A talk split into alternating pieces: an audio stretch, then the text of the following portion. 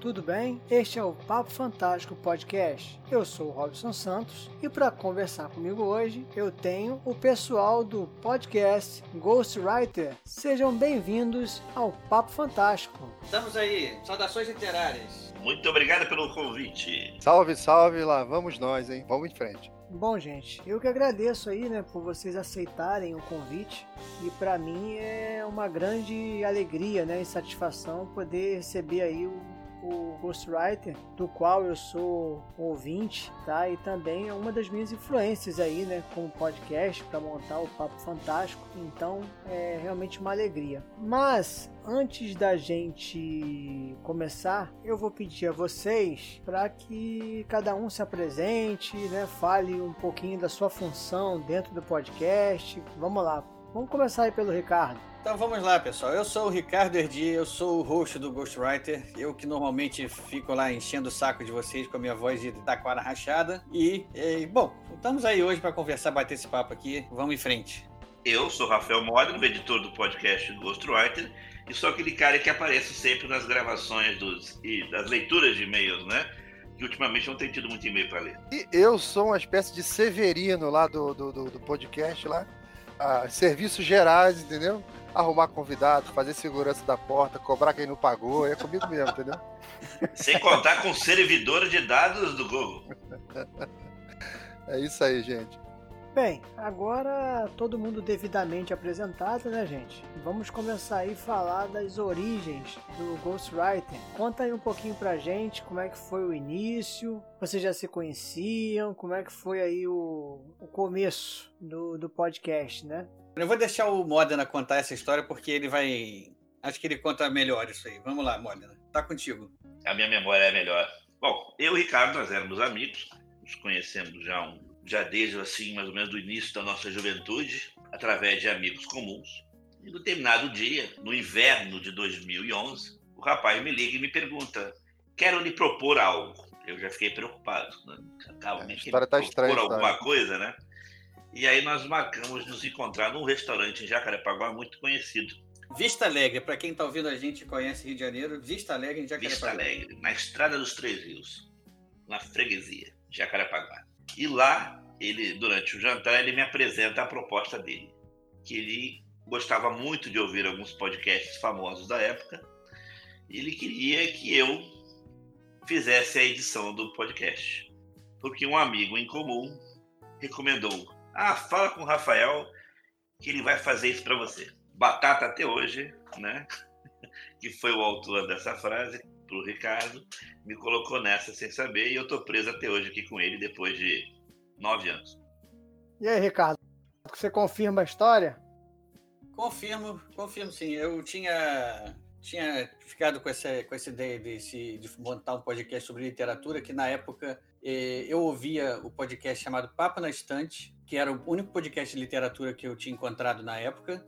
Só que o podcast tinha acabado. Não tinha nenhum podcast de literatura, pelo menos que eu conseguisse encontrar. E eu falei, bom, já que tá esse ato aí, vamos, vamos completar isso aí, né? Vamos, vou, vou produzir o meu próprio podcast. Só que para isso eu tinha que encontrar parceiro, né? Para completar a parte mais tecnológica que não era muito a minha praia. Certo, entendi. E, e quando que foi ao ar aí o primeiro episódio? Como é que vocês fizeram? O primeiro episódio foi em 2012, mais ou menos no primeiro semestre de 2012. Algo com março, abril. Só que nós fiz, chegamos a fazer três episódios de teste anteriormente. E, bom, o primeiro episódio não era nem, na verdade, do Ghostwriter. Era um nome anterior. Primeiro nome que tinha sido dado pra, para o projeto era Café Letrado. Eu, inclusive, até quando você me mandou a pauta, dei uma ouvida nessa gravação que eu tenho até hoje. Eu tenho, na verdade, a gravação de todos os episódios e eu tenho todos os testes que eu fiz também até chegar no, na entrada inicial, que ela é hoje, né? Tudo isso eu tenho gravado. Então lá, o primeiro testezinho saiu como Café Letrado posteriormente que a gente alterou o nome lá no segundo teste para Ghostwriter, que ficou até hoje. Tem alguma, algum motivo especial, Ghostwriter, ou não? Você foi, ah, Ghostwriter, soa legal. Foi assim? Olha, a, a versão real ou a versão assim, mais charmosa? Bom, aí você que fica a seu critério, o critério de vocês. Quem manda é vocês, conta aí. Vai na versão, vai na versão charmosa, Morena. A versão charmosa. A versão charmosa foi a seguinte: eu estava tentando fazer a entrada, discutindo a entrada, e o café letrado que eu tinha escolhido não era vibrante, não fazia algo chamativo também, e era uma coisa assim, sem muita vida. De uma hora para outra, como também para mim editar, na verdade, o áudio era uma coisa nova, eu ficava sempre trazendo referências na minha mente de coisas que me chamavam a atenção em termos de áudio. Bom, e a grande verdade é que o Ghostwriter veio do, da entrada do Space Ghost, que o cara cantava no final assim, Space Ghost. Oh, então passou na minha mente fazer algo semelhante. Pô, Ghostwriter, Ghostwriter, né? Legal. Algo. E aí eu achei, como escritor fantasma tinha a ver com literatura, né? E eu quis juntar, na verdade, essa entrada para tentar fazer com o nome Ghostwriter. Acabou não ficando muito boa, e aí o Ricardo foi a maior ajuda que me deu nisso para fazer a entrada. Que ele me solicitou uma música que ele gostava muito, nem lembro exatamente o riff de entrada de quem é, né? Que faz. E eu consegui juntar pequenas, né? Nomezinhos de escritor, de filmes e colocar na introdução para fazer uma entradinha interessante. Que é a que a gente usa até hoje, né? Nós somos bem criativos, né? conseguimos, conseguimos uma, ficamos com ela até hoje. Entendi.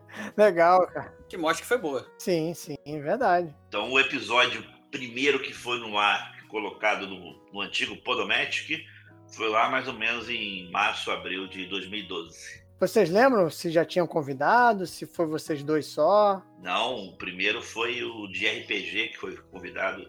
Eu me lembro, acho que foi o Carlos Klimek e, e o Eduardo Sport. E o Eduardo Sport, isso aí. Caraca, já, já estrearam então com o pé na porta, né, cara? Já trouxeram aí convidados de peso. É porque eu tinha conhecido o Eduardo num curso de literatura que eu tinha ido fazer é, lá na, na universidade lá no Rio. Agora esqueci o nome da universidade. Não foi na faixa?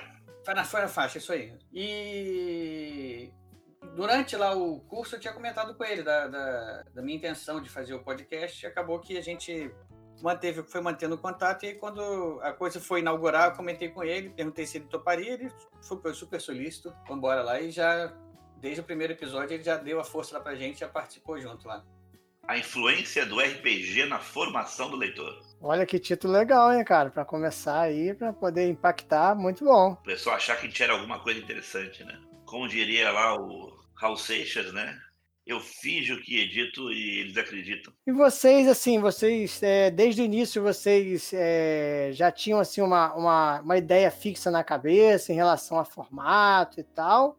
E ou vocês foram experimentando coisas novas aí no decorrer dos programas? A gente teve esses três primeiros programas de teste que a gente foi desenvolvendo e a gente chegou na ideia de que a gente ia ter que ter um foco único na hora do programa. Ou seja, a gente vai falar de alguma coisa no programa e estabelecer o foco dessa coisa no programa. Como você vê, esse primeiro episódio que foi o, o a influência do RPG na formação do leitor, ele já tem um foco, né, do que a gente vai comentar e ficaria aquela conversa entre os convidados e o Ricardo sobre exatamente o tópico colocado em questão. Então, na verdade, todo programa ele tem um tema específico, né? Uhum. Ou quando é uma entrevista, que foi logo depois o segundo episódio, que na verdade foi em dois volumes, já foi uma entrevista com o escritor, né? Uhum. Foi do Eduardo Mata. Então a gente, toda vez que a gente pegava um programa, a gente já tinha um foco específico no que a gente ia falar. Então a gente acabou não montando a ideia de ser um programa que iam ter, digamos, partezinhas, né? Ou ações diferentes durante o programa, ou temas diferentes durante o programa.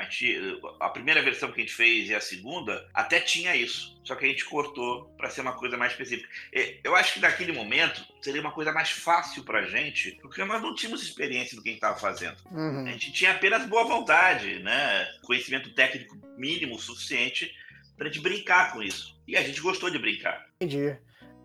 Legal, cara. E, e aí vocês ficaram no ar, né, por três anos, aproximadamente. Não, isso foi 2012 até a parada 2017. 2017. Cinco anos. Cinco anos? Ah. Não, 2016, na verdade, desculpe, 2016. Ah, então a parada foi em 2016, a pausa. Eu devo ter tido um ou outro programa que eu ainda tinha para editar. Eu editei após o falecimento do meu pai e coloquei. Pode ter de repente aparecido em 2017 algum, mas a parada uhum. mesmo ocorre a partir de 2017. Entendi. É, porque lá eu até registrei aqui, né? Gente foi lá dar uma olhadinha, né? Para não dizer que eu sou um cara que não pesquisa as coisas. Eu fui lá, dei uma olhadinha e o programa tá como 11 de agosto de 2017. Número 68, Agência de Detetives Guanabara Real. E aí Mas depois. se você for reparar, a gente teve algum um hiato grande até esse programa. Ah, já teve antes, antes disso aqui já, É. já teve um hiato, seria isso? Já teve hiatos do tipo de meses a gente ficar sem um programa. Até que Ah. em 2017 a gente tem uma parada. E aí Sim. foram dois motivos, né? Um foi o meu motivo, né? E o segundo o Ricardo. O meu motivo foi que em 2016, em abril, meu pai faleceu. Hum, E efetivo, e eu, bom, nós gostamos de fazer podcast, mas o podcast não dá dinheiro. Na verdade, o podcast só dá despesa. Mas ele dá é prazer. verdade. Então, é uma coisa que a gente gosta de fazer, mesmo tem uma despesa, a gente se diverte e ganha outras coisas com podcasts que são imensuráveis. Por exemplo, junto com a gente hoje tem um amigo que foi a partir do podcast, que é o Laudelino. É imensurável o ganho que a gente teve mesmo com o podcast. E diversas outras pessoas com que nós conversamos hoje, e às vezes só conversamos através de um Skype, de um, agora de um Discord, são coisas que nós nunca faríamos na vida se não fosse a presença de um podcast. Verdade. gente que você tem a mesma sensação, né? Só lá que em Sim. 2016 meu pai faleceu, bom, eu tenho que voltar a trabalhar agora full time na empresa porque trabalhava junto com meu pai e nós dividimos as tarefas. Então, com a ausência dele, não me restou alternativa a não ser absorver tudo aquilo que meu pai fazia. E aí meu tempo realmente deu uma escasseada logo no início. Eu a trancos e barrancos tentei levar, né? Falhando, atrasando entrega de várias vezes, mas sempre com uma enorme compreensão de um amigo, um amigo que nunca nunca me abandonou nesse momento, que foi o Ricardo, que sempre esteve ao meu lado, sempre estendendo a mão, me apoiando. Até que em 2017, né, Ricardo? Sim. Foi quando Foi. você foi, se mandou, não quis mais me ajudar. Mas aí ele Não conta essa mais. parte. Eu fugi. Fugiu do Brasil. Fugi do Brasil. Cara, do Brasil Não aguentou o peso que eu estava dando nele. É, não é bem assim, né? A coisa carregava peso nenhum. Na verdade, foi decisão familiar. Foi uma decisão que a gente tomou, eu e minha esposa em conjunto. A gente tinha uma filha, né? Tem a filha aqui, tá com 10 anos agora. E a gente queria uma educação diferente para ela, um ambiente diferente. E a gente estava muito decepcionado com os rumos que o Brasil estava tomando. E foi uma decisão pessoal, foi decisão familiar. Nós fomos para o Canadá e minha esposa e minha filha ficaram lá um mês só. Lá eu comecei a fazer um mestrado lá, mas minha esposa recebeu uma proposta de emprego nos Estados Unidos, em perto de Boston, Massachusetts, e ela não deu, não tinha como dizer não. E aí ela veio para cá com a minha filha e eu acabei ficando no Canadá quase um ano lá. Até terminar as aulas do mestrado, e depois eu vim para cá e estou aqui já com ela desde, desde 2018. Hoje eu estou aqui em Massachusetts. E aí no, não faz planos de voltar, né, cara? Que não melhorou nada desde daquele tempo até agora, né? Na verdade, os planos, os planos não eram de voltar já desde aquela época. Depois que a gente saiu, a ideia era realmente era não voltar mais. O lugar onde a gente, que a gente escolheu é que mudou, né? Que era, inicialmente era Canadá e a gente realmente chegou lá e era um lugar muito bom, é, sensacional o lugar para a gente foi, uma cidade perto de Toronto, que a gente podia ficar lá tranquilamente, estávamos muito bem lá e teve essa mudança de perspectiva. Então, assim, enquanto tiver legal aqui, a gente vai ficando. Então, nosso plano era esse. A gente tinha um plano B que era Nova Zelândia. A gente começou, quando começou a ter a ideia de pesquisar para ir para fora, a gente começou esses dois, esses dois frontes. Vamos Canadá, Nova Zelândia. Só que o projeto Canadá andou mais rápido e aí a coisa se ap- apontou para lá e a gente ficou muito satisfeito. Acabamos aqui e estamos mais satisfeitos ainda. Legal, cara, que bom. E aí, em 2020, como é que foi essa volta? Como é que aconteceu? Foi por parte de quem? Quem tomou a iniciativa aí pro retorno? Cara, eu vou falar, era uma bronca geral de todo mundo. É, os o- os ex-entrevistados, os ouvintes, os participantes, os amigos, família, todo mundo pedia pro retorno do podcast, né? E isso foi um grande, é, assim, um grande fator motivacional, é, porque a gente olhava em volta, né, o que, que as pessoas estavam é, é, falando sobre o podcast, é, sempre muito elogio, né? E pra gente, dizer, visão minha, tá?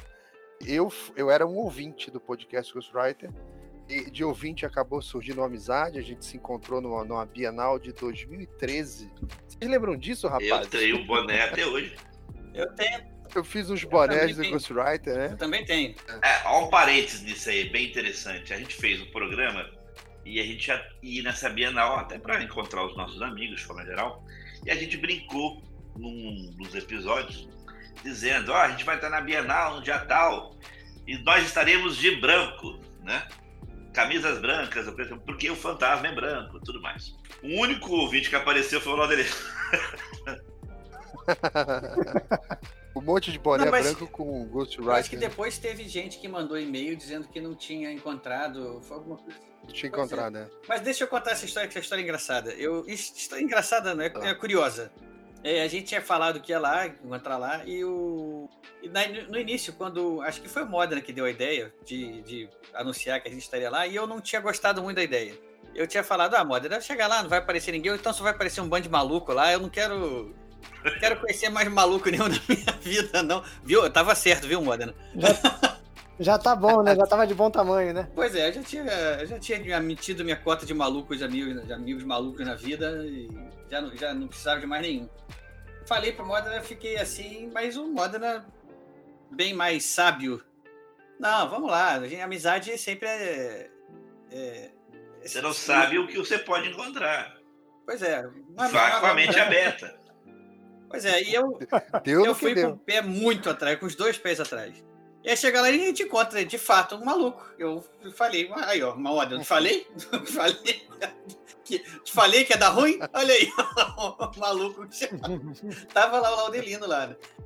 Cara, e eu, eu, já, eu já, eu, eu acho que eu já até me, me, me desculpei com o Moda, não, com- não com o Laudelino, porque o Laudelino nem, ficava, nem ficou sabendo da história. Ah, não precisa. Mas né? eu falei com o Moda, cara, Moda, obrigado, cara, por ter feito aquilo, porque realmente o Laudelino se tornou uma, uma figura. O Laudelino é um amigo tão agradável, tão, um cara, tão coração, tão bom, uma pessoa tão, tão boa. Que assim, eu, eu agradeço muito por ter feito o podcast pelo Laudelino ter se tornado nosso amigo, porque é uma amizade da qual hoje em dia eu não abro mão mais. É, é, é muito preciosa. Rapaz, nem minha mãe fala essas coisas. Eu tô emocionado. Mas eu vou dizer exatamente o que aconteceu assim para mudar a cabeça dele.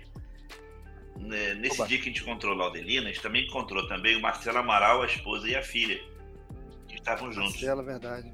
Marcelo Amaral é um outro escritor, história que Insta, né? também participa, né? Muitas vezes do Ghostwriter. E ah, a gente conversou bastante no dia, né? Tudo mais, e cada um depois foi para casa. Laudelino, inclusive, me deu uma carona até em casa. Ih, é verdade, Olha, é verdade. se fosse Carona. maluco, ia- teria acontecido alguma coisa, né? Cara Um blindado, carro né? blindado, né? Proteger o podcast. Eu gostava tanto do Ghostwriter que tinha que proteger o pessoal, né? Aí eu cheguei em casa e naquela época ainda usava assim bastante ainda o Facebook. E eu escrevi, né? Agradecendo ao Marcelo, a esposa, ao Laudelino, né? E pela tarde e noite agradável e por ter conhecido pessoas legais e maravilhosas nessa oportunidade, né? E aí foi que o Ricardo, acho que leu isso que eu escrevi, né? Algo do tipo. Aí ficou quase que só faltou ligar para mim chorando, né? Ou coisa semelhante, né? Não exagera, mano, não exagera.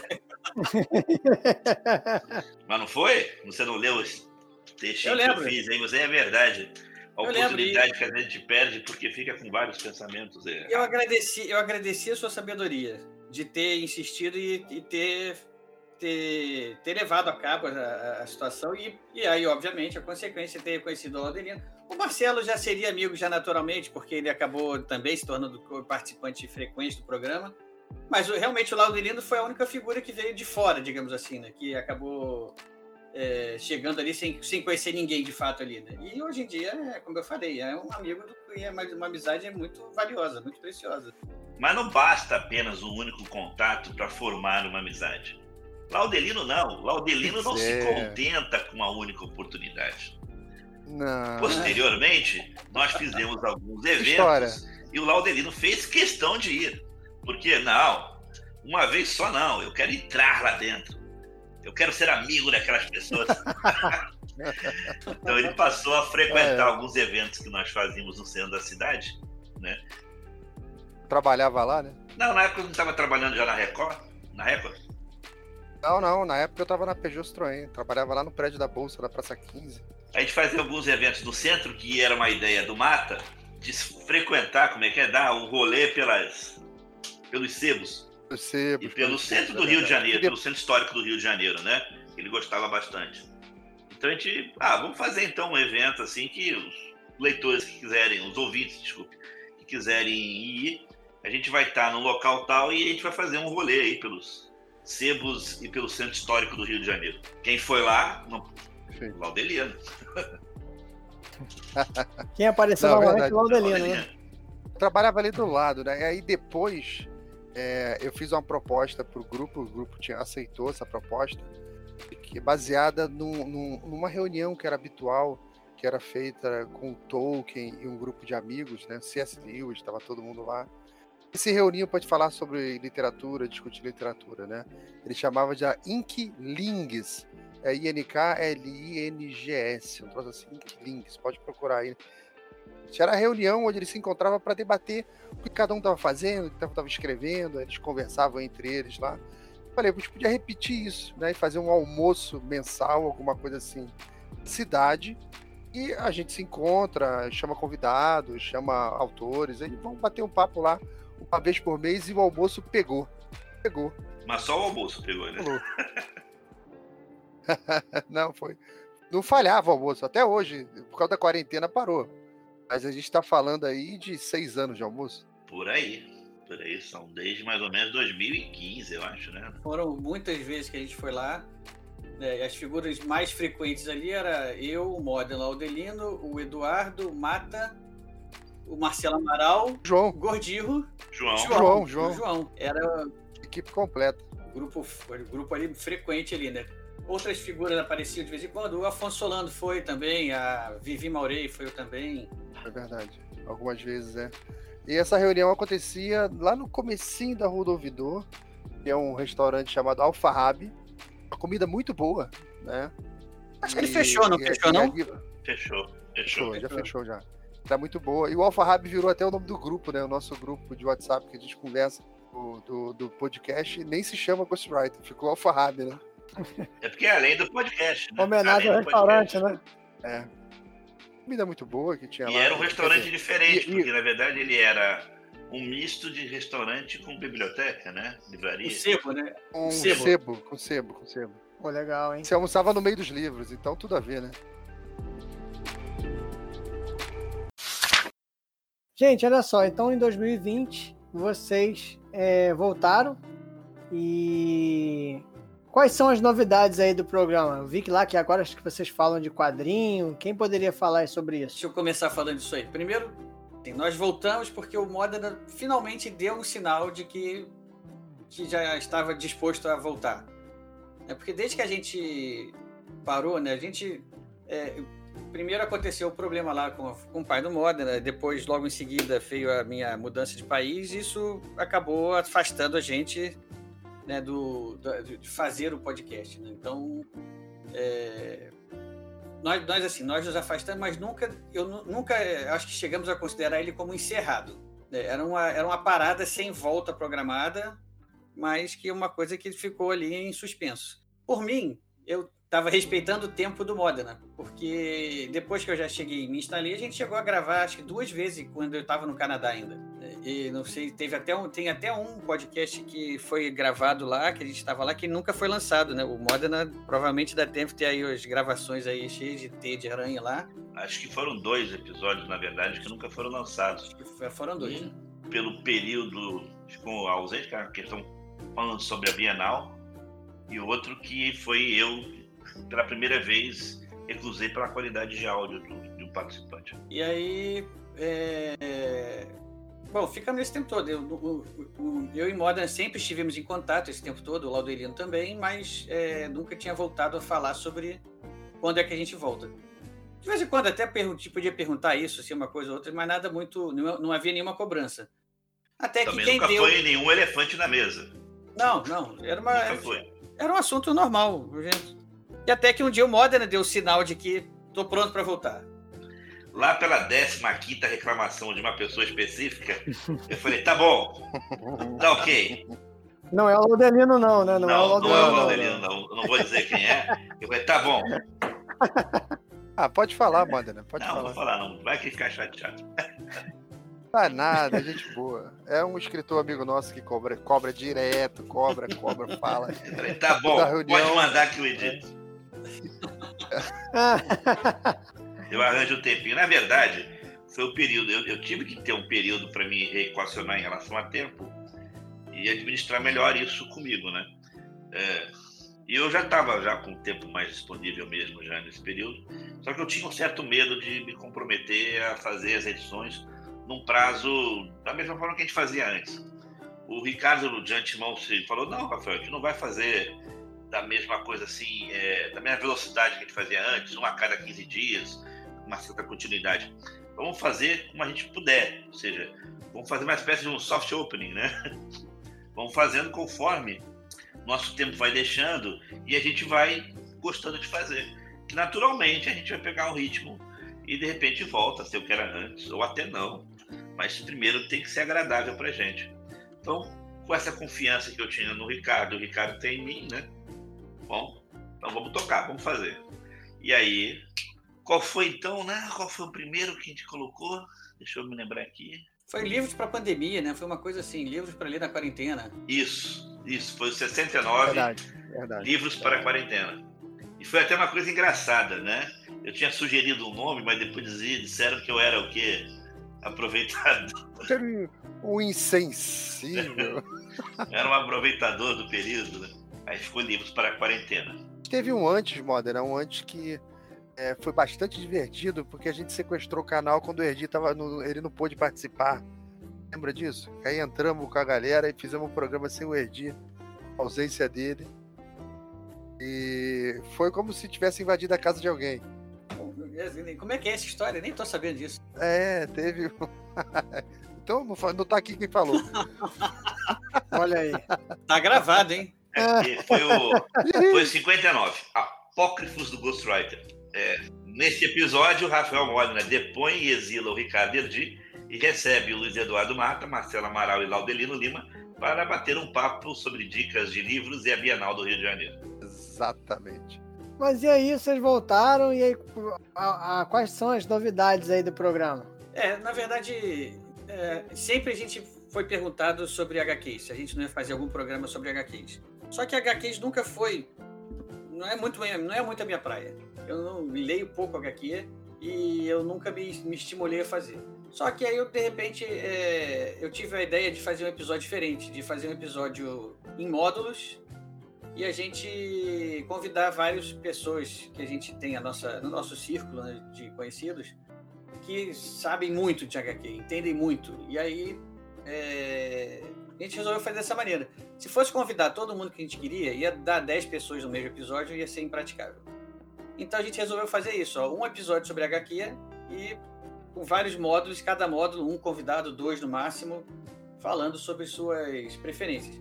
E isso se tornou até uma coisa maior do que eu esperava, porque a gente já tem episódio para lançar depois disso, mas continua com gravação agendada para esse episódio. Então já tem um episódio lá com quatro módulos. Daqui a pouco já vai ter o episódio seguinte, mas daqui a pouco vai ter mais dois módulos para voltar no episódio HQs. Então ficou uma ideia, uma ideia que eu gostei, um, um modelo que eu gostei.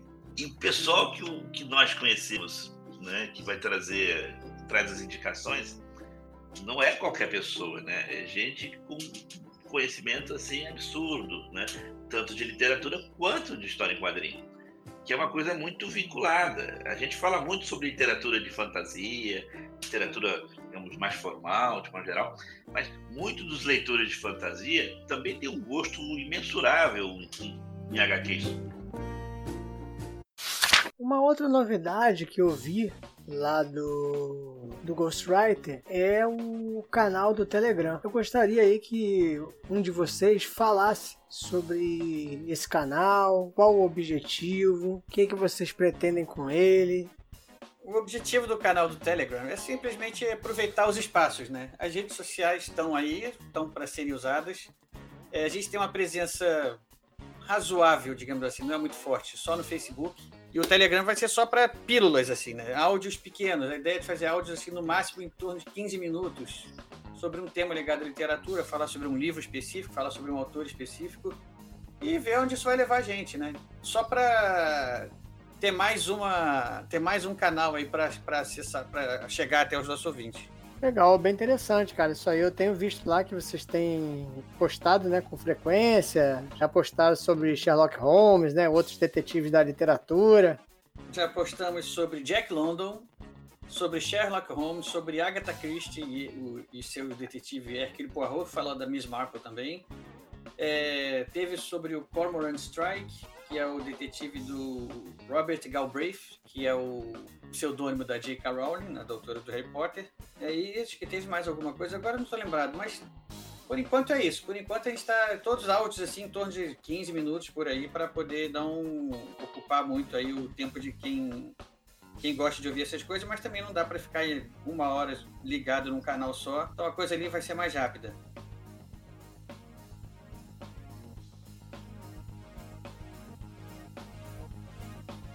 Pro ouvinte que não conhece vocês, de repente o cara caiu de paraquedas aqui no Papo Fantástico e aí tá ouvindo falar de vocês pela primeira vez aqui. Vocês teriam algum programa ou até mais de um para indicar para o cara que que está começando agora? Algum programa que vocês gostaram muito de ter gravado? Deixa o Laudelino indicar essa, porque o Laudelino como começou como ouvinte, o, o, o, o ouvido dele para isso vai ser mais apurado, né? a opinião dele vai ser melhor. Então, tá contigo essa, Laudelino. É, maravilha. Recomendação: é, quando você for ver a lista lá, e é bom dar uma olhada na lista dos episódios, os que a gente mais curte de fazer e o que eu acho é que entrega maior quantidade de conteúdo é quando a gente faz o episódio das listas, onde cada um fala de uns três livros que recomenda ou que leu. Então você tem lá quatro, cinco é, é, é, convidados você sai dali com uns 15 livros diferentes para pensar, dependendo do teu gosto. Então são episódios que entregam muito é, conteúdo. Porque a gente faz uma breve apresentação do que é o livro, cada um comenta como é que é a história sem dar spoiler, né? Que já te dá. E a gente, a partir disso, surgiu uma frase clássica dentro do podcast que é Vou comprar amanhã. Lembra disso? Vou comprar amanhã. Porque você fica escutando, escutando. Você vai escutando, escutando, escutando. Acabou lá a descrição. Acabou, acabou. Porra, vou comprar amanhã, cara. Tem que ler esse livro. Tem que ler esse livro. Mas tem que dizer quem é que formulou tal frase dele. Luiz Eduardo Mata. Do Mata. Mata, grande Mata. Mas o, essa história do Vou Comprar Amanhã foi engraçado, porque o Mata, ele é um leitor voraz, assim, é aquele cara que tem delírio tremem se entrar numa livraria e, e tem uma relação é, ele tem uma relação muito forte com isso. E aí é curioso com todo tipo de livro, né? Então a gente chega lá, fala um livro que ele não conhece e a gente dá aquela sinopse, ele já fica desesperado para ler. Aí ele começa, pô, preciso comprar esse livro amanhã. Então começou a frase vou comprar amanhã e virou o bordão. Legal. A gente tinha que fazer uma camisa com a frase vou comprar amanhã, então. Eu gostaria de indicar um episódio. Um que eu gostei muito de fazer. Foi o 21, um tributo a Nelson Rodrigues juntou pessoas que conhecem a fundo a vida e falaram, né? E nessa eu tive a vontade de fazer uma coisa diferente, de editar de forma diferente. Normalmente a gente coloca uma musiquinha de fundo, né? Faz as vírgulas sonoras e coloca. Nesse eu quis que o fundo fosse diferente, fosse uma conversa, como se fosse uma conversa no bar. E aí eu consegui pegar áudios de, de fundo de um bar junto com uma partida do Flamengo e Fluminense também rodando na televisão de fundo. Então é como se estivesse conversando no bar durante uma partida do Fla-Flu, né? E, e sem contar que para mim foi gostoso editar, fazer algo diferente, né? Tema, né, que é Nelson Rodrigues é muito caro a mim também. E, e as pessoas que falaram falaram com não só de muito profundo conhecimento, né, mas com muito carinho né, da obra do Nelson Rodrigues. É, o episódio que a gente mais recebe comentários aí, de vez em quando, comentários atemporais, é esse aí, do, do episódio sobre Nelson Rodrigues. E outro episódio que eu sempre recomendo às pessoas é um que eu acho que as pessoas têm que conhecer também a vida dessa, desse escritor, que particularmente desconhecido, chamado Ryoki Noi. Hum, ah, esse é um, meu, é, um dos meus é um dos meus preferidos também, esse aí. Que é o 19 e o 20, volume 1 e volume 2 com ele. Eu se você quer ver uma, uma entrevista gostosa, divertida, com muita bagagem, com muito conhecimento e se, se apaixonar pela história de alguém, Hinoki Noi. Não deixe. Quem não conhece a pessoa, está perdendo. Dois episódios que você vai conhecer um brasileiro fantástico. Eu, sobre o Ryoki Noi, deixa eu, eu tenho um comentário a fazer aqui, que foi o seguinte, o Ryoki Noi eu já conheci ele falar, é, eu sabia que ele era um autor brasileiro que era que estava no Guinness Book of Records, né, no livro de recordes, como o autor que mais publicou livros no mundo. Eu já sabia também que ele tinha histórias fantásticas, dizer que escrevia três livros em um único dia. E eu achava isso tudo fenomenal. Mas assim, ele, um eu... ele também tinha um outro recorde no Guinness de produzir uma história de tantas páginas um período curto de tempo, né? Em algumas Isso. horas, né? Isso. Foi, foi uma, uma- uma- um juiz lá do Guinness Book na casa dele, cronometrou, fiscalizou a- o negócio e comprovou que foi verdade lá. Ele fez um livro em quatro horas, uma coisa assim, come- começando do zero. Mas o, o fato é que quando eu, eu soube dele, mas assim, por algum motivo na minha cabeça era alguém já, já falecido, alguém da, mais antigo, porque os livros dele que se tornaram famosos foram aqueles famosos Pulp Fiction, aqueles livros que vendiam, vendiam em banca antigamente, que eram todos escritos com pseudônimos de, de autores gringos, como se fossem gringos, né, americanos, e enfim, eu achava que era alguém que, ah, se, se, ele já escrevia naquela época, já, já devia ser alguém velhinho, já não deve estar mais vivo hoje. Bom, por algum acaso eu acabei descobrindo que não só ele estava vivo, como ele era ativo na internet. E eu entrei em contato com ele, ele foi super solícito, combinou de gravar. Eu me senti falando assim como um, um monstro sagrado, o autor que mais vendeu, ma- mais escreveu livros no mundo. E estava ali conversando com a gente no podcast, contando da vida dele ali. Eu falei, cara, isso é sem preço, assim. Eu fiquei realmente. eh, me senti honrado de poder falar com ele. Cara, que legal. Qual é o número do episódio mesmo? É o 19 e o 20. É, porque o papo acabou ficando grande, teve que dividir. Entendi. Poxa, bem, bem legal mesmo, cara. Eu, assim, não, sinceramente, nem nunca ouvi falar nesse, nesse autor. Mas é, vou- depois eu vou procurar lá pra ouvir. Vou ouvir amanhã. E- É isso aí, boa!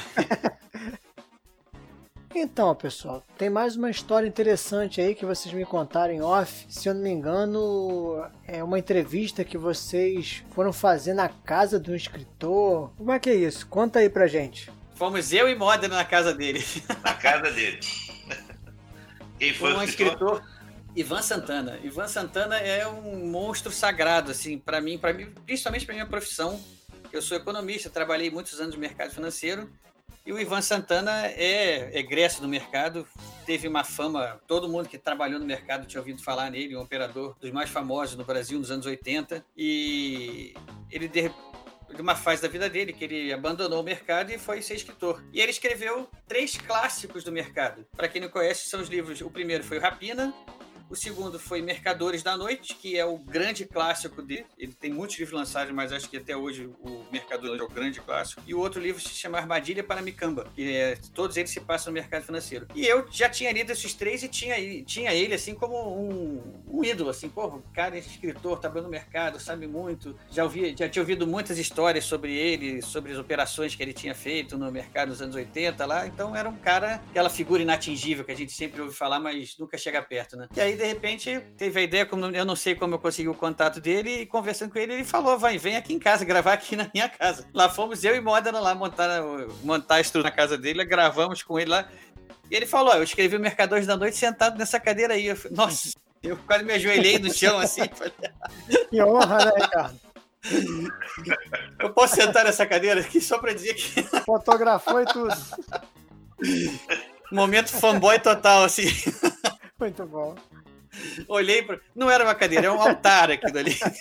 Tem uma coisa que eu posso elogiar o Ricardo, agora da presença de todos, é que o Ricardo nunca teve um temor em falar com, com as pessoas, né? Por mais idealizadas que elas sejam pra gente. Ele sempre teve assim um pouquinho assim de, de cara de pau, ao meu ver, né? Que eu sou um pouco mais contido, de ir falando, não tem problema, vamos lá, como se as pessoas fossem algo inatingível, né? Nessa vez, foi a primeira vez que eu senti que ele estava tendo dificuldade, na verdade, de se soltar para falar com o Ivan Santana. Eu tiro, eu tiro meu chapéu para ele. É um cara realmente. Eu, eu, é, como, como o Modena falou, é aquele negócio que a gente meio que idolatra, assim, né? Aquele cara que, pô, já ouvi, já ouvi tantas histórias sobre esse cara. Esse cara é, é uma lenda viva do mercado. É uma lenda viva da, de, de, livros aqui também, de, de, escritor. Pô, e o cara tá aqui me recebendo na casa dele dizendo que escreveu o livro. Esse livro era leitura obrigatória no banco que eu trabalhava. A gente botava todo mundo que entrava no banco para ler aquele livro lá, porque era, era obrigação. E de repente ele fala, pô, esse livro, tá, eu escrevi nessa cadeira aí, ó. Quase me ajoelhei na hora, é sério.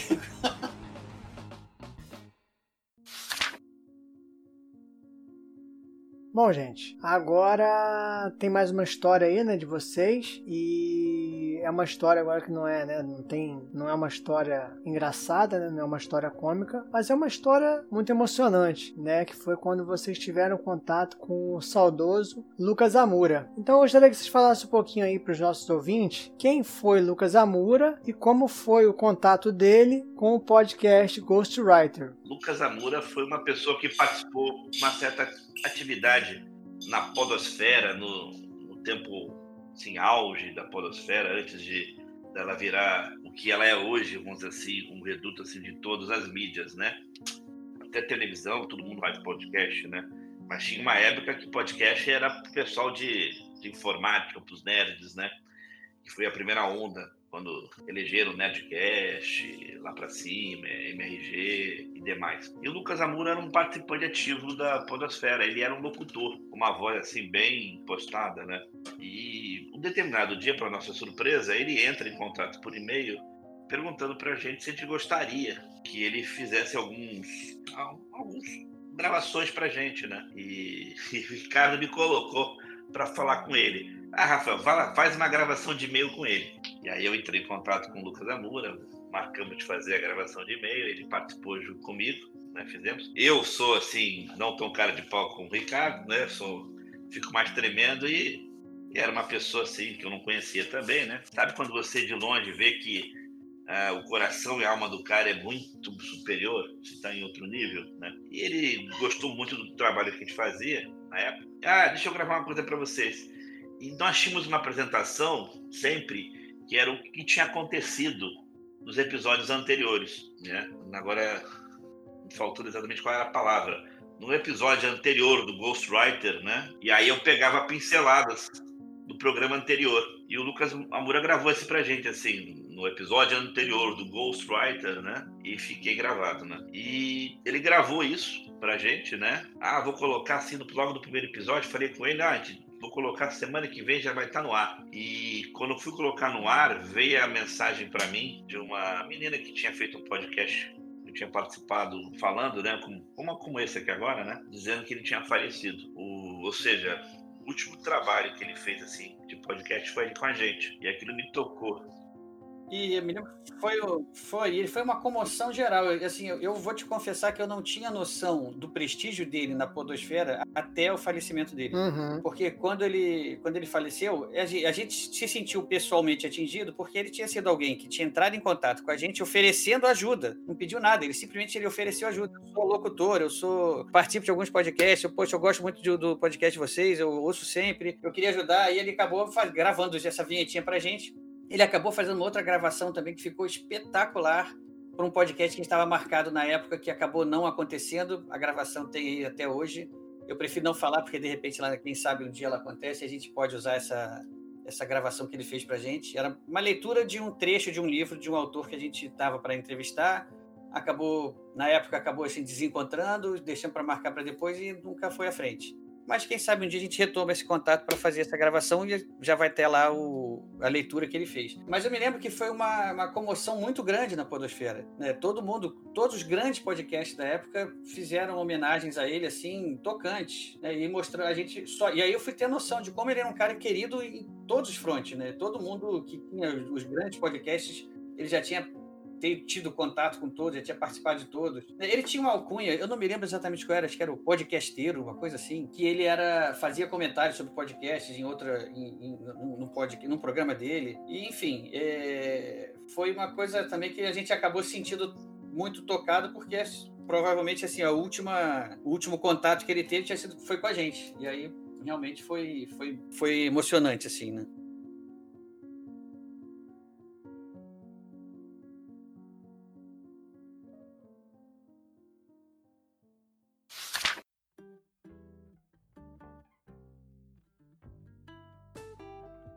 Gente, hoje existem diversas ferramentas né, para a criação de podcasts. Como vocês veem aí o cenário de podcast no Brasil hoje? E o que vocês diriam para alguém que pensa em produzir um podcast? Quem gostaria de falar aí? Bom, deixa eu, deixa eu começar. É, com esse advento do uso do celular, né?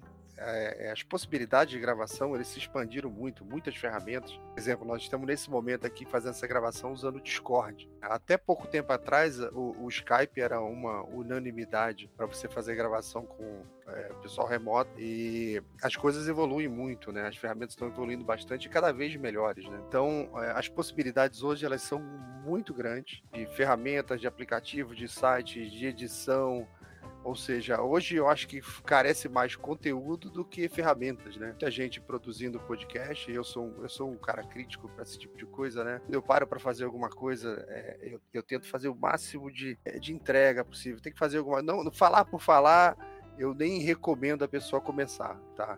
Então, tenta fazer alguma coisa que seja. É, é que entregue um valor para quem vai estar tá ouvindo, né? Para a gente respeitar o tempo daquela pessoa que está ouvindo o podcast. Ah, tem uma escritora chamada Simone Weil, que ela diz que a atenção é a mais pura é, forma de generosidade. Ou seja, a pessoa que para para ouvir o seu podcast, seu programa, ela está te dedicando um tempo. Talvez a família daquela pessoa não tenha, talvez ela não tenha na vida dela é, com regularidade. Então, hoje em dia, tudo tão corrido, tudo tão apressado. Então, a, a dica que eu dou é foco tem que ser conteúdo tá? Tem que ser conteúdo, é, tem que ser alguma coisa bem trabalhada, uma coisa profissional. Respeite aquela atenção que o teu ouvinte vai te dar quando der o play.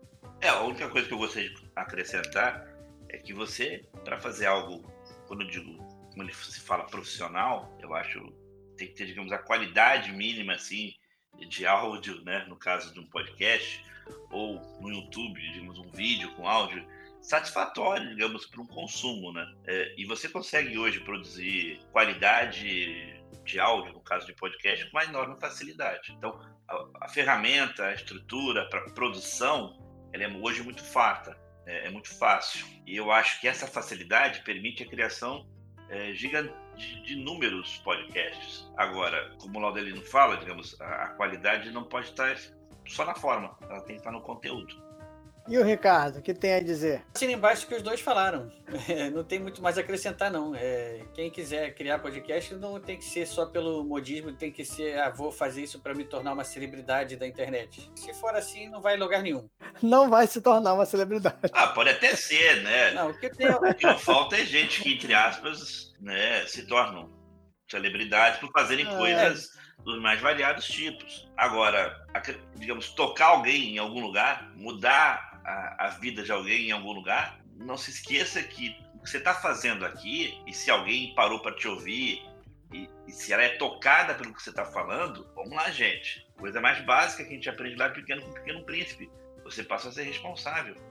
Verdade. Agora, outra dica que eu dou é a seguinte: se você consegue sentar com seus amigos, né? É, que vai, você vai juntar com seus amigos, vai bater um papo com eles. E ao final desse bate-papo de uma, duas horas, vocês têm aquela sensação que, caramba, a gente deveria ter registrado isso, estão prontos para fazer um podcast.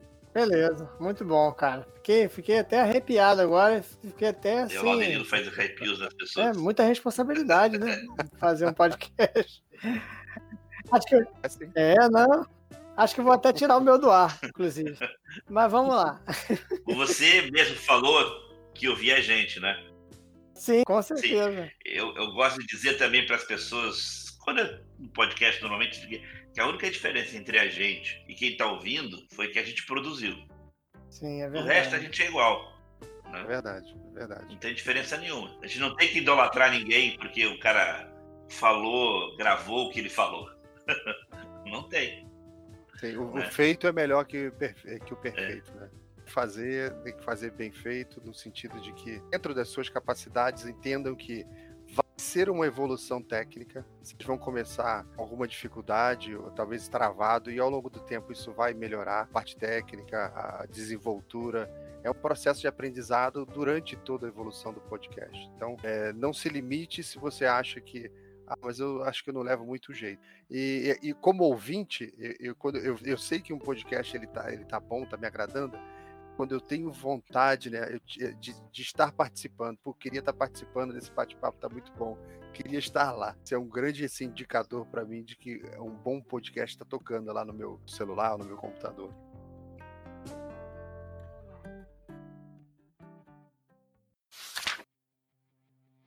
Bom, pessoal, o programa está quase acabando e para encerrar, nada melhor que falarmos de literatura, não é mesmo? Então eu gostaria de saber qual ou quais os gêneros literários favoritos dos podcasters do Ghostwriter. Deixa eu começar nessa então. É, é, é, assim, eu não sei dizer se eu tenho um gênero favorito. Eu sou daquele que lê tudo, desde bula de remédio até enciclopédia. Você é eclético.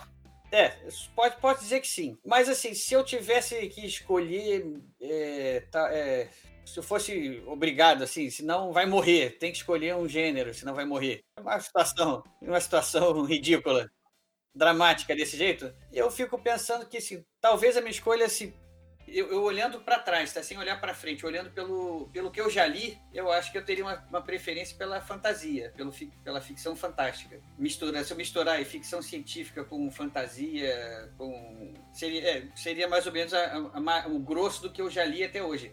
Apesar de que, eu, como, eu, como eu falei, eu leio de tudo, né? Muito, muito é, policial, gosto muito de biografia, gosto muito de livro de divulgação científica. É, então, é, como eu digo, é, sou eclético, mas olhando por tudo que eu já li, eu noto a tendência para a ficção fantástica. Bom, eu, no meu caso, eu posso dizer para ti que eu tive fases. A primeira fase de leitura, assim, bem mais compulsiva, foi com Agatha Christie gosto de dizer que Agatha Christie foi o primeiro, primeira literatura, o primeiro livro, mas só texto, né? Saindo de um gibi, de uma revistinha quadrinha, Agatha Christie foi o que me pegou. Li a maioria do Hercule Poirot, que para mim era o, o, detetive mais fantástico do mundo. Nem conhecia Sherlock Holmes, não queria nem saber quem era, porque Hercule Poirot disparado era melhor. Sabe de nada. Não gostei do Conan Doyle, né? Então, Agatha Christie disparado era mais divertido. Depois fui apresentado ao terror do Stephen King e passei a ler tudo dele. Até ele se tornar talvez comercial demais, né? E aí eu parei de ler. E aí eu gosto de ler variado, né? Desde Harry Potter, né? Que virou padrão para todo mundo, a Códigos da Vinci. Gosto de ler tudo aquilo que é interessante, mas eu não tenho nenhum gosto particular às vezes me surpreendo por ler uma coisa que eu nunca, digamos, teria interesse inicialmente.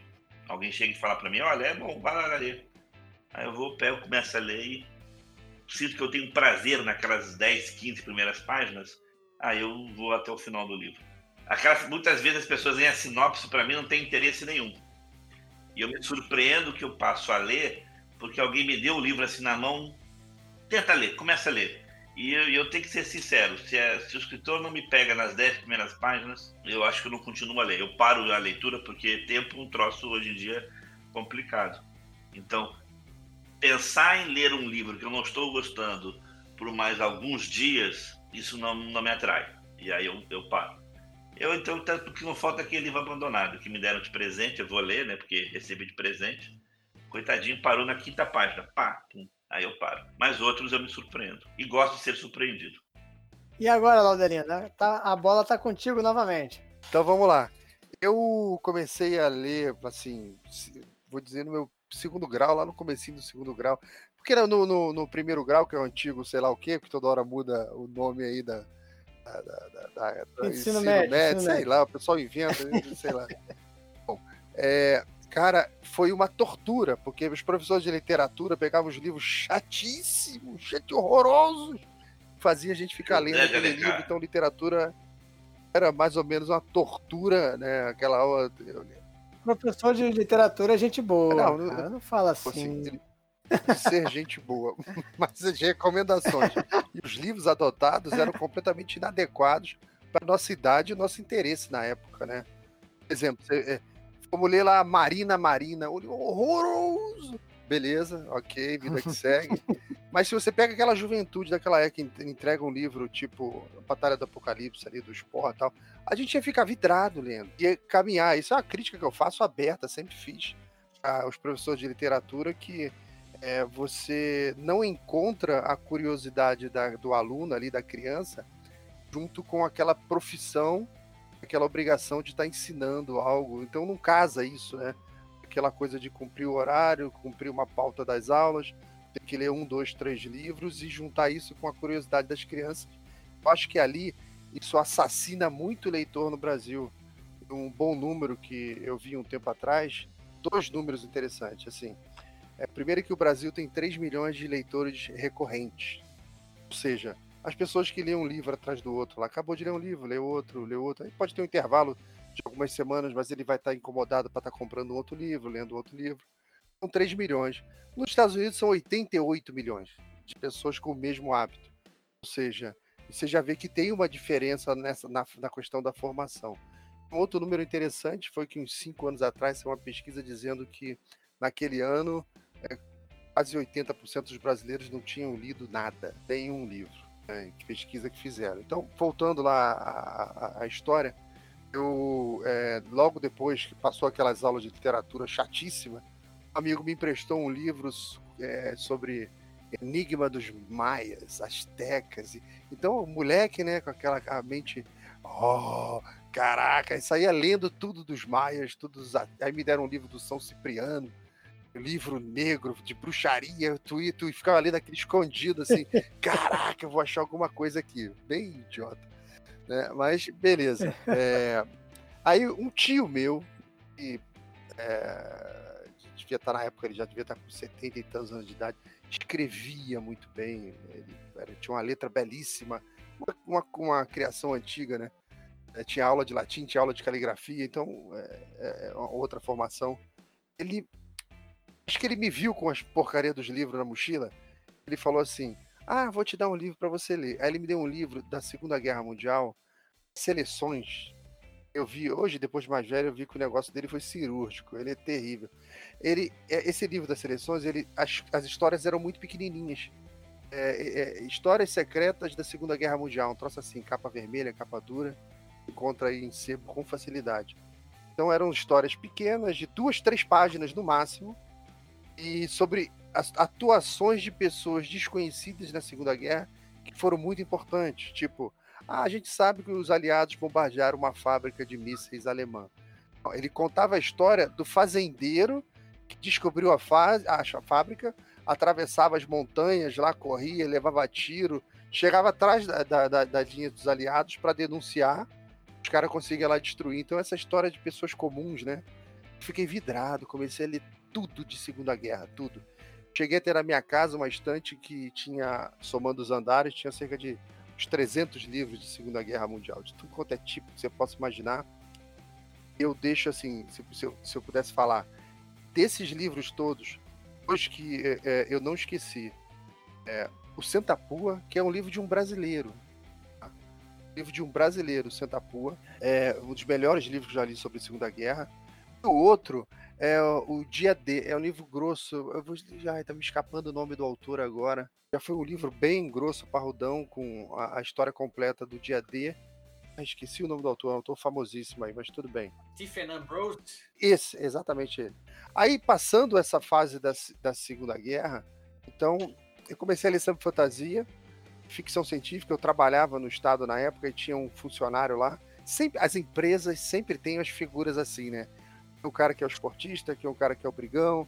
Aí tinha um nerd lá que era o leitor de livro de ficção. Sabia tudo de ficção, via tudo de Star Trek. Ele que me apresentou Star Trek, foi me dando um monte de livro de ficção para ler, né? Vários, vários autores, né? O Jogo do Exterminador. Aí foi, foi parar na minha mão é, O Senhor dos Anéis.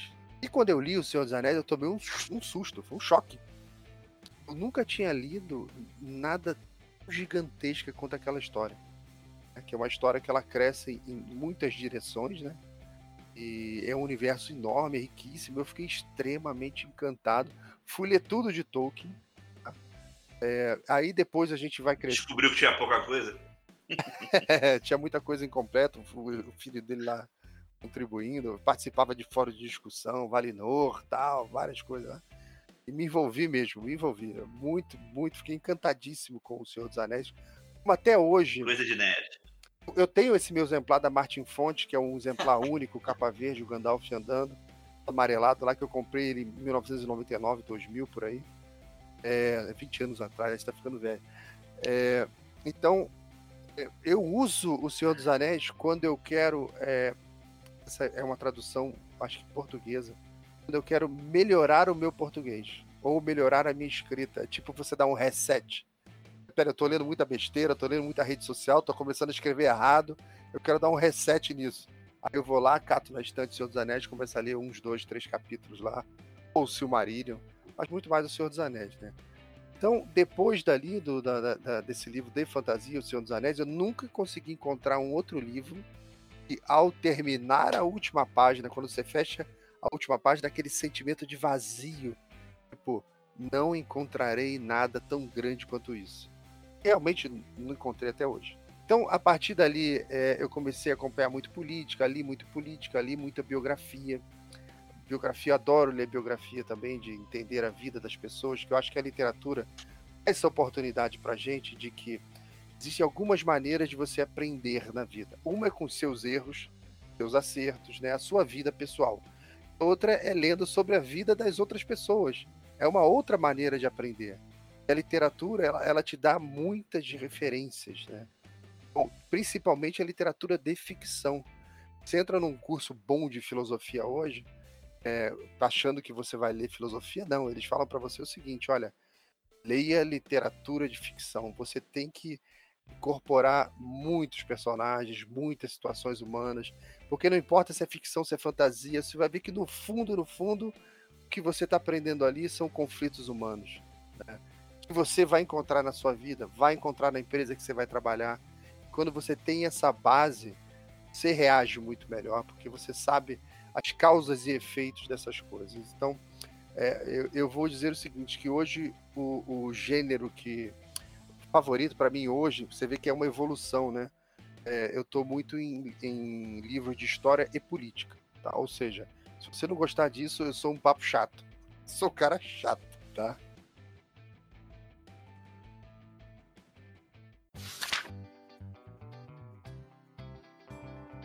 Beleza, gente. Cara, eu só tenho a agradecer a vocês, tá? E vou pedir aí que vocês façam a, as considerações finais aí. Bom, a minha maior consideração em relação à nossa conversa é que ela tenha sido um papo fantástico. Olha aí, piada pronta, né? Alguém mais quer falar alguma coisa? Não?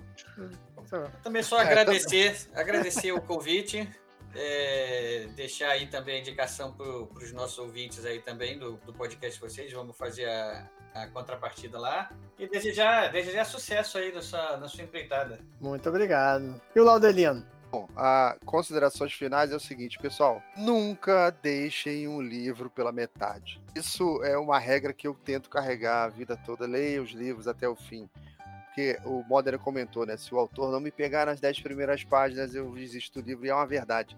Tu fica doido para desistir do livro. Mas é, façam isso. Não deixem de terminar um livro e sigam a dica do, do Carl Sagan, naquele seriado Cosmos, né? Ele fala: olha, o nosso tempo nesse planeta ele é muito curto. Então, uma das decisões mais importantes que você vai fazer na sua vida é a escolha dos livros que você vai ler, porque o teu tempo é raro finito, é curto, ou seja, é, você não pode escolher leituras ruins, você tem que escolher bons, por isso que tem que casar, né? É, você tem que terminar todo o livro que você começou a ler, mas é, preste muita atenção na escolha desses livros que você vai comprar, que você vai puxar da estante. Porque ali você está entregando um bem valiosíssimo que você tem, que é o seu tempo. Ah, então, não desperdice esse tempo. Acompanhe os podcasts de literatura, seja Ghostwriter, existem outros bons podcasts, bons sites. Hoje o YouTube está cheio de gente fazendo crítica de livro, e é muito importante, é muito bom, né? Porque ele alcança diversos públicos. E, e eu adorei quando teve aquele evento do, do, do, do, Harry Potter, né? Com a molecada carregando o livro de uma tonelada debaixo do braço, despreocupada, né? Para ler até o fim e não tava nem aí. Isso era muito bom. É. Muito, muito bom. E as pessoas não deram devido valor ao que era aquilo que nós tivemos. Ou seja, é. crianças, inúmeras crianças, lendo, lendo, e ávidas por ler, ler, ler. Sem preocupação. Sem preocupação com a espessura do livro. Eu, é. eu acho assim revoltante. É, não, e, e bom, eu, eu, não era uma criança na época que eu lia, mas a, todas com que, que eu tinha contato ficavam cada vez mais felizes porque os livros estavam aumentando de tamanho. Sim, o pessoal não queria que a história terminasse, né? É. Então é Ficava feliz bom. porque estava maior o livro. É, então você que é pai, é, que tem filho, que está crescendo agora, está educando, procure um termo chamado literacia, tá? que é, é um programa novo que existe de leitura conjunta de pai com os filhos pai lê uma página, um filho lê outra, para incentivar isso nas crianças e até os próprios pais que abandonaram a leitura por causa do dia a dia, um monte de boleto para pagar, trabalho, e você faz uma retomada desse, desse, desse, desse hábito, né, que é tão importante, é, e ainda conduz o seu filho, que é importante o adulto ler junto com a criança, porque a entonação de voz, a maneira como você lê, como você bota o suspense na leitura tal, e a criança deixa de fazer aquela leitura é, robótica, né? Vai pegando mais esse traquejo. Então, é um convite também que eu faço para vocês todos que são pais, tá? que estão parados aí na leitura, que tem uma criança pequena em casa, de pegar um livro qualquer. Eu comecei com a minha filha quando nós fizemos isso com O Velho e o Mar, né? do Hemingway. Então, vai lendo, cada um lê uma página, outro lê outra página, e vai. A criança vai ter dificuldade de várias palavras, ela vai perguntar que não entendeu qual é a palavra, ela vai aprender português, vai aprender. Então, nós temos aqui um professor né, de português, então eu duvido que ele, que ele esteja aí é, é, não concordando com isso, porque realmente é muito importante. Pessoal, fica a minha dica, é a dica. Valeu, gente. Olha, eu sinceramente foi muito, foi um aprendizado aí, né, com vocês, né? E tenho certeza que vocês vão continuar aí inspirando, né, mais gente a fazer podcast e também a mais gente a entrar no maravilhoso mundo da leitura. Então, pessoal, obrigado por todos, pela, pela audiência de vocês, obrigado pelo convite e saudações literárias. Amante da literatura, um prazer estar contigo principalmente ter contado um pouquinho da nossa história. Um abraço para todos vocês. Meu pessoal, obrigado pela atenção. Desculpa aí qualquer coisa e vida longa e próspera. Valeu, gente. Aquele abraço. Tchau, tchau.